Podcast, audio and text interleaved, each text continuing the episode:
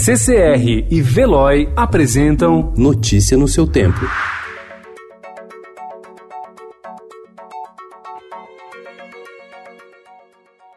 Olá, seja muito bem-vindo. Hoje é terça-feira, dia 10 de março de 2020. Eu sou Adriana Simino, ao meu lado, Gustavo Toledo. E estes são os principais destaques do jornal o Estado de São Paulo. Crise no petróleo e pânico nas bolsas aumentam o temor de recessão global. Ibovespa caiu 12,1% após disputa entre Arábia Saudita e Rússia. Bancos públicos podem ser usados para socorrer empresas e famílias.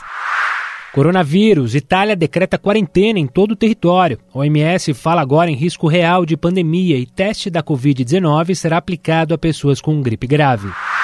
A Justiça do Paraguai decidirá hoje se permite que Ronaldinho Gaúcho e seu irmão Roberto Assis passem a cumprir prisão domiciliar durante a investigação de que são alvo no país por uso de documentos falsos. O ministro da Justiça, Sérgio Moro, entrou em contato com autoridades paraguaias para ter informações sobre a prisão de Ronaldinho.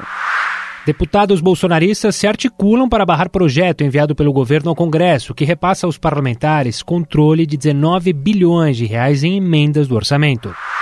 Príncipe Harry e sua mulher Meghan Markle participaram ontem em Westminster do último ato como membros da realeza britânica. Ex-chefe da rota assume PM paulista.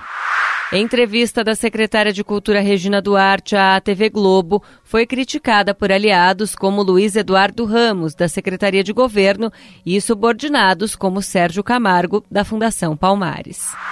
Roman Polanski é a estreia do filme sobre o caso Dreyfus. Notícia no seu tempo. Oferecimento CCR e Veloy.